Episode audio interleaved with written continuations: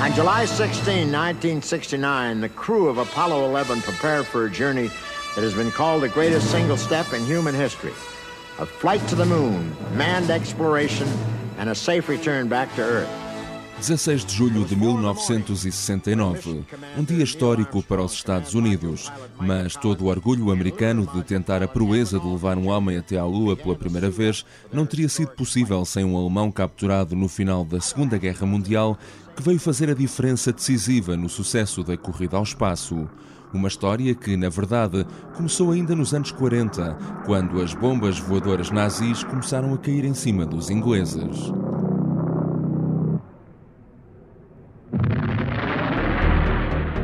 Ignition sequence starts. Six. We choose to go to the moon in this decade and do the other things. Not because they are easy, but because they are hard. Liftoff. We have a liftoff. Apollo 11, this is Houston. You are confirmed to go for orbit. Magnificent ride. And we've had loss of signal as Apollo 11 goes behind the moon. Give us a reading on the 1202 program alarm. Here, go for landing, over.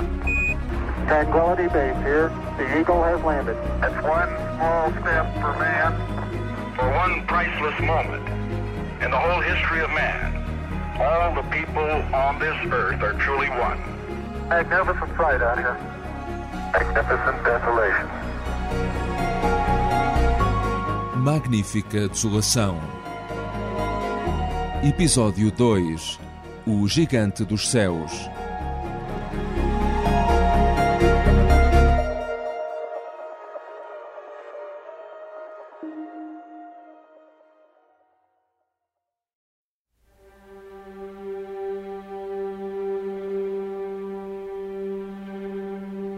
Armstrong, Aldrin, and Collins were awakened at 4:15 a.m. this morning, just about three hours ago. Quantas pessoas na história poderão acordar de manhã para um novo dia e pensar para si que hoje estão prestes a escrever uma nova página no mundo? There is time, uh, if only briefly, in this busy morning, to think of those three men and the burdens and the hopes that they carry on behalf of all mankind.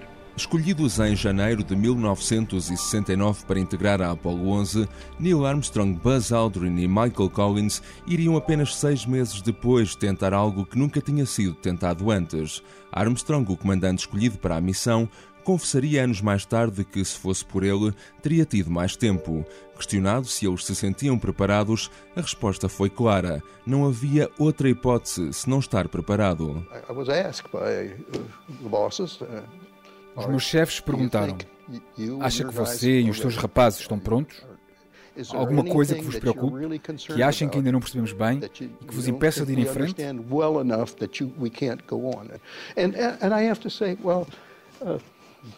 E eu disse: Bem, seria bom termos mais um mês. Mas estávamos numa corrida e havia provas de que as coisas estavam a evoluir também do lado do nosso rival. Tínhamos de agarrar aquela oportunidade. Então eu disse: Nós estamos prontos para ir.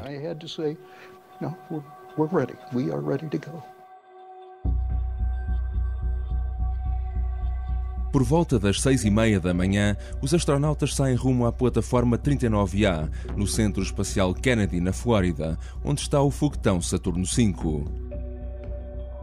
John Longston, fundador do Space Policy Institute de Washington, já se encontrava naquela altura a fazer a sua tese de doutoramento sobre o programa espacial norte-americano e a intervenção do presidente Kennedy. E foi isso que lhe valeu uma credencial para ter acesso ao sítio onde viu os astronautas passarem à sua frente a caminho do foguetão. Bem, voltemos ao 16 de julho, que foi o dia do lançamento. Eu estava lá. Saí bem cedo de manhã e vi o Armstrong, Aldrin e Collins passarem por mim a caminho da Lua. Ter lá estado é uma experiência de vida absolutamente memorável. Memorable life experiences to have been there. This is Apollo Saturn Launch Control, T minus 2 hours, 40 minutes, 40 seconds, and counting.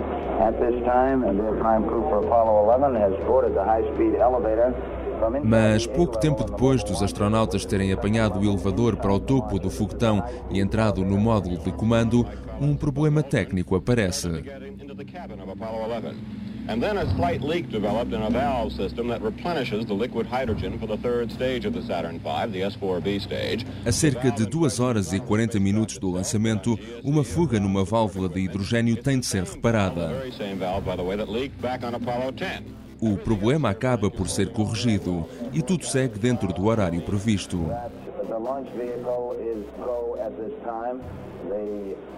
hydrogen problem uh, that we did encounter earlier has been solved. Operations manager, the launch team wishes you good luck and Godspeed. Uh, thank you very much. No, it'll be a good one.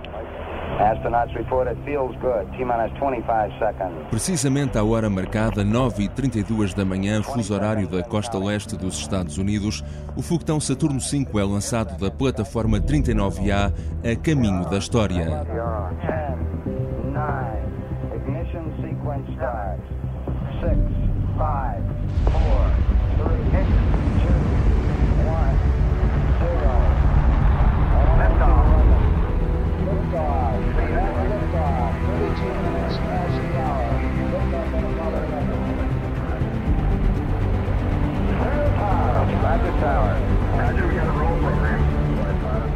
This is the flight uh, from which man will first set foot on the moon.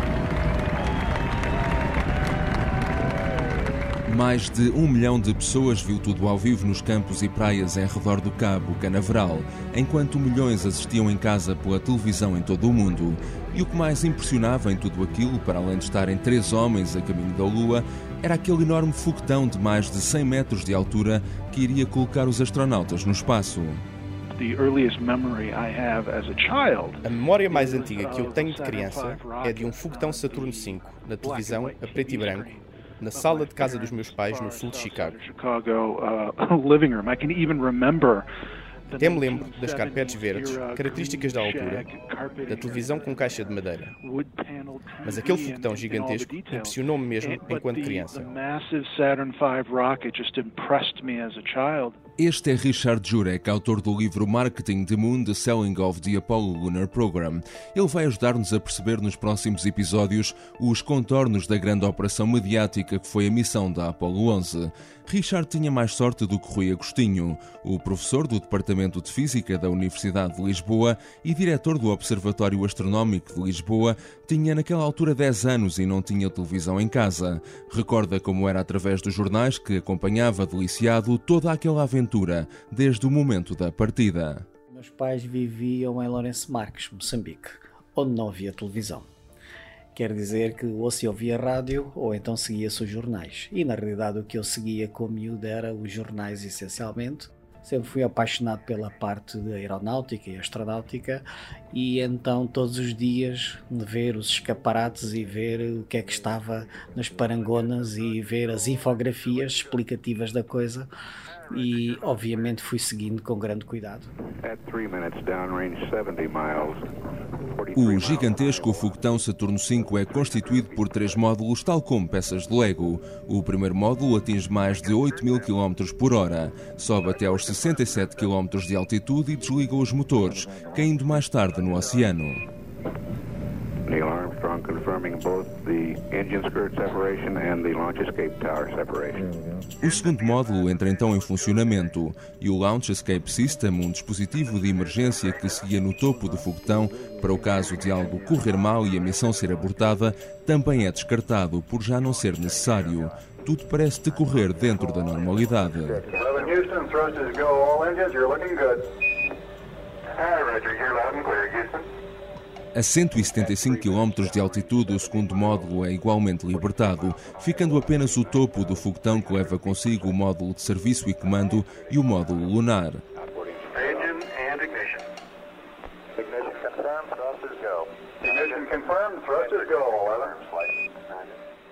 E é assim que, cerca de 12 minutos depois do lançamento, a Apollo 11 entra finalmente em órbita da Terra.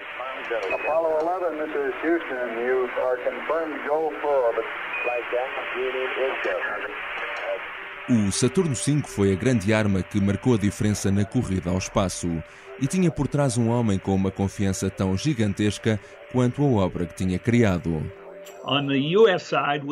Do lado dos Estados Unidos tínhamos Werner von Braun, um engenheiro de foguetões de excelência.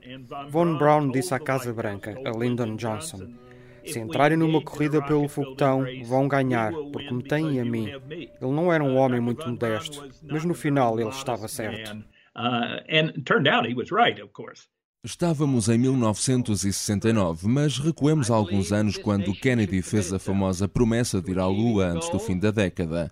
Se nesse momento, com tudo o que estava a acontecer então, tivessem de apostar o vosso dinheiro em quem chegaria primeiro lá, em quem apostariam?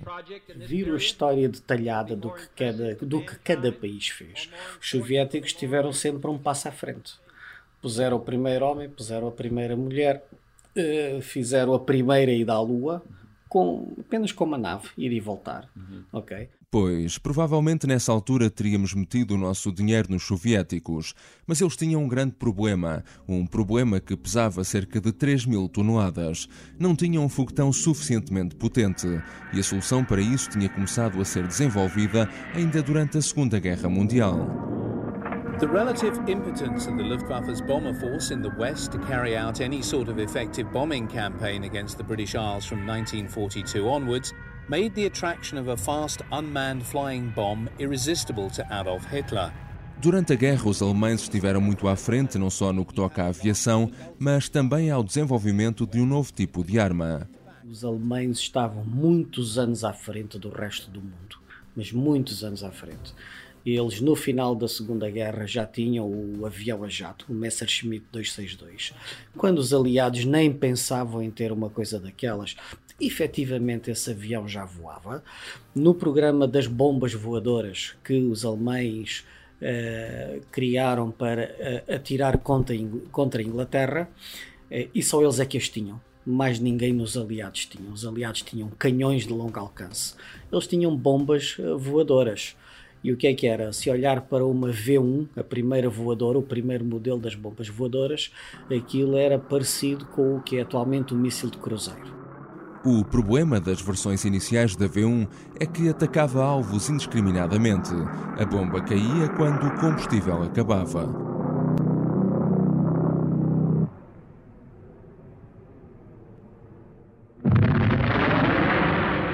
Principal responsável pelo programa alemão das bombas voadoras era um cientista chamado Werner von Braun. Em setembro de 1944, a muito mais sofisticada V2 fazia o primeiro ataque a Londres. Era alimentada por um poderoso motor que a fazia subir até 80 km da superfície da Terra e usava uma tecnologia de direcionamento nunca antes vista. Com o final da Grande Guerra, Estados Unidos e União Soviética disputam os cérebros alemães, só que os americanos apostaram no cavalo certo. Tanto os aliados como os, os, soviéticos sabiam que os alemães estavam extremamente à frente, é, tecnologicamente. E um dos programas de quando lá chegarem a Berlim e quando invadirem e dominarem a, a Alemanha era capturar esta gente toda. Ora, conta a história que o Von Braun já tinha acordos secretos com os americanos, já não estava no local de trabalho onde habitualmente era permanecia, tinha saído dessa zona com uma coleção de homens que trabalhavam com ele para uma casa no campo e foi lá que os americanos o prenderam para o levar para os Estados Unidos. Mas os soviéticos fizeram a mesma coisa com outro grupo. E é a partir desse momento que as duas nações conseguem efetivamente desenvolver programas espaciais mais avançados. Von Braun foi levado em segredo para os Estados Unidos e chegou ao Texas em setembro de 1945. Já quando foi decisivo para a construção da V2, a mente e os olhos do cientista não estavam propriamente no inimigo, mas num outro sítio bem mais distante. A V2 era lançada como um foguetão Pronto, o resultado final era o mesmo, era fazer um voo parabólico, de lançamento parabólico para cair em Inglaterra. Mas diz que o Von Braun, quando a coisa começou a lançar e estava atrás daquilo, ele diz: Bem, estamos a lançar a coisa para o lado errado. Ele estava a pensar em ir para o espaço. Now here's a model, my design for a four-stage orbital rocket ship. Na década de 50, Von Braun contribuiu como ninguém para a formação do imaginário coletivo da conquista do espaço e da ida do homem à Lua. Longe de ficar fechado nos laboratórios, compreendeu a importância de comunicar as suas ideias a uma audiência vasta. E foi a colaboração com um dos homens mais importantes na construção do imaginário americano do século XX que catapultou as ideias de Von Braun para a ribalta. Von Braun escrevia artigos, fazia aparições públicas na televisão e em programas de rádio. E também ajudou a Disney não apenas em filmes e programas de televisão, mas também ajudando a lançar a Disneyland na Califórnia. Tinha um sítio chamado Tomorrowland que tinha um foguetão no centro.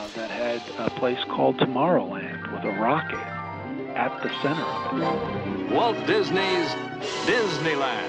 When you wish upon a star, makes no difference who you are.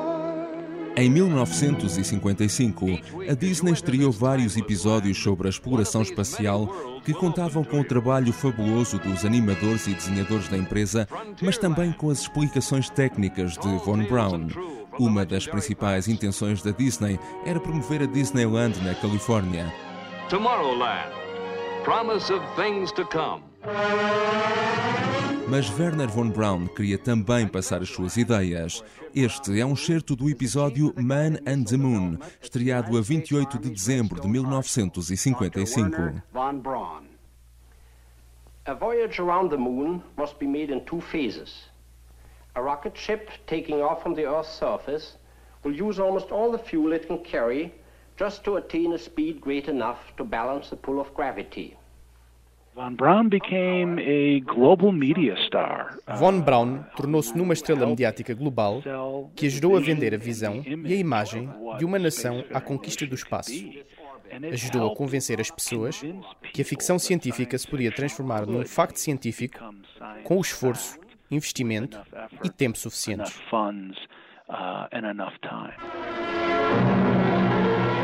Von Braun já imaginava então um foguetão que iria funcionar por várias fases, mas o caminho para os Estados Unidos até chegarem ao Saturno V foi árduo. A 6 de dezembro de 1957, os americanos tentam lançar o seu satélite para responder ao lançamento do Sputnik dois meses antes pelos soviéticos, mas o foguetão Vanguard, que o deveria levar até ao espaço, só levanta um metro antes de explodir. Is that a fuel leak there in the first section of the three-stage rocket? Disaster follows, as this official film shows only too clearly.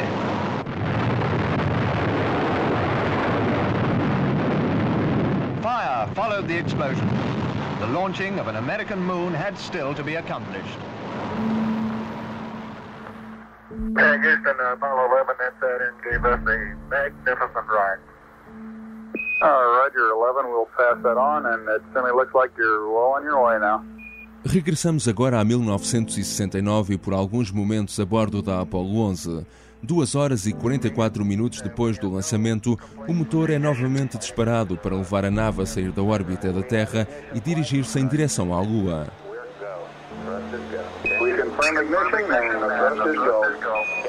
Numa conversa com o público vários anos mais tarde, Armstrong descreveria assim a sensação de afastar-se progressivamente da Terra. Foi espetacular. Estávamos a ascender da Terra a uma velocidade de 8 ou 10 mil quilómetros por hora, qualquer coisa assim. Mas do nosso ponto de vista, parecia que estávamos parados e a Terra é que estava a afundar-se e a distanciar-se de nós. Cerca de 3 horas e 17 minutos depois do lançamento, chega a altura de uma das manobras críticas da missão. Apollo 11, this is Houston. Uh, your go for separation. O módulo de comando tem de se separar da terceira fase do foguetão e resgatar do seu interior o módulo lunar, um elemento crucial para a missão de aterrar na Lua ser bem sucedida. Na parte final do lançador, na realidade, ia o módulo de comando e o módulo lunar, e a meio da viagem, ainda perto da Terra, os dois desacoplavam, porque o módulo lunar ia atrás encapsulado, tinha que sair, dar a volta, agarrar-se pela parte da frente na, na, nave de comando e depois então seguia caminho para a Lua. Isso foi experimentado nas Apolos anteriores, efetivamente. O resto do Saturno V é deixado como detrito espacial. Para terem uma ideia do que era o Saturno V que levou a Apolo 11 até a órbita da Terra, nunca desde então a humanidade teve um foguetão com essa capacidade. O Saturno V era capaz de pôr 140 toneladas úteis de carga útil em torno da Terra, aquilo que se chama as órbitas baixas, as LEO, uh, Low Earth Orbit, uh, e hoje em dia não temos nenhum foguetão capaz de fazer isso. Quer dizer, desde o programa Apollo nunca mais houve um foguetão capaz de colocar 140 toneladas em órbita baixa. E era capaz de levar 40 toneladas até à Lua. Portanto, nós hoje, se vir o foguetão mais potente que a humanidade tem nos dias de hoje, e tem a SpaceX com o foguetão mais poderoso, que é o, que é o Falcon Heavy, que está a meter 60 toneladas em órbita LEO. Que nem sequer é metade do que o Saturno punha. Exatamente. Portanto, está a ver a diferença de capacidade. O grande problema no lado dos soviéticos começa assim logo no ponto de partida. Eles nunca conseguiram um foguetão suficientemente potente vai e vem soviético é um falhanço tremendo, porque o país não tem as competências tecnológicas, apesar de roubarem os planos aos americanos, depois não tem indústria capaz de uh, construir um vai e vem uh, no sentido de depois vender à indústria tudo aquilo que desenvolveu. Van Braun tornar-se-ia no primeiro diretor do Marshall Space Flight Center da NASA e no dia do lançamento da Apollo 11 viu finalmente concretizado o seu sonho de pôr o homem a caminho da Lua.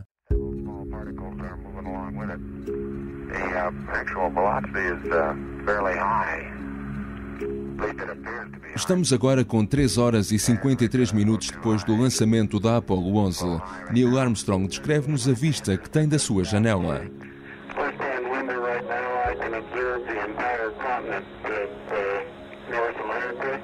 Décadas mais tarde, Armstrong recordaria de forma bem-humorada esse momento. Víamos cada vez mais o horizonte, o Pacífico, o Oceano Índico, a Malásia, e de repente conseguimos ver toda a esfera, uma gigantesca bola azul coberta com uma camada de nuvens brancas. blue ball covered with a white lace of clouds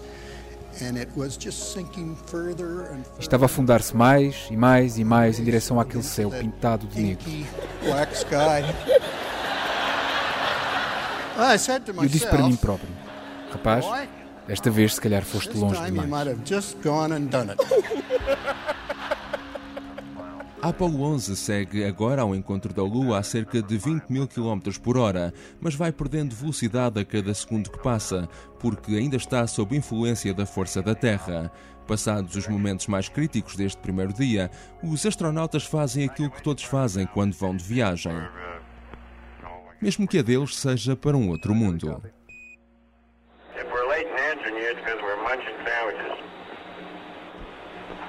Roger, I wish I could do the same here.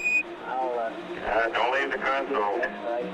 Don't worry, I won't. Okay. We got a. How about a peanut butter and jelly?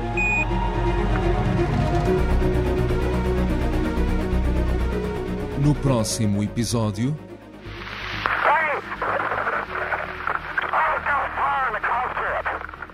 Tinha havido uma série de falhas. E essas falhas uh, uh, foram de facto desembocar naquele acidente que, também convém dizê-lo, que se não tivesse acontecido naquele momento, podia acontecer mais à frente. Porque de facto o módulo de comando, como estava concebido, tinha de facto falhas que eram propícias a que se produzisse um acidente grave.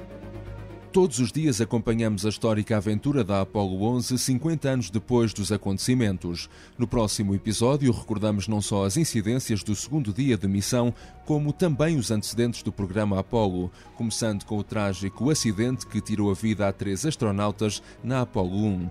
Magnífica Desolação é um podcast com apresentação e edição de João Santos Duarte. A imagem é do Tiago Pereira Santos, Jaime Figueiredo e Joana Beleza. Este episódio contou ainda com a colaboração colaboração nas dobragens de sons do Pedro Candeias, Carlos Paes e João Melancia. Se tiverem sugestões ou até histórias relacionadas com este acontecimento, podem também escrever-me para joaosantosduarte.gmail.com. Sigam-nos diariamente no site do Expresso, no iTunes, no Spotify ou nas várias plataformas do Android e venham reviver a aventura que levou a humanidade a dar novas fronteiras ao mundo.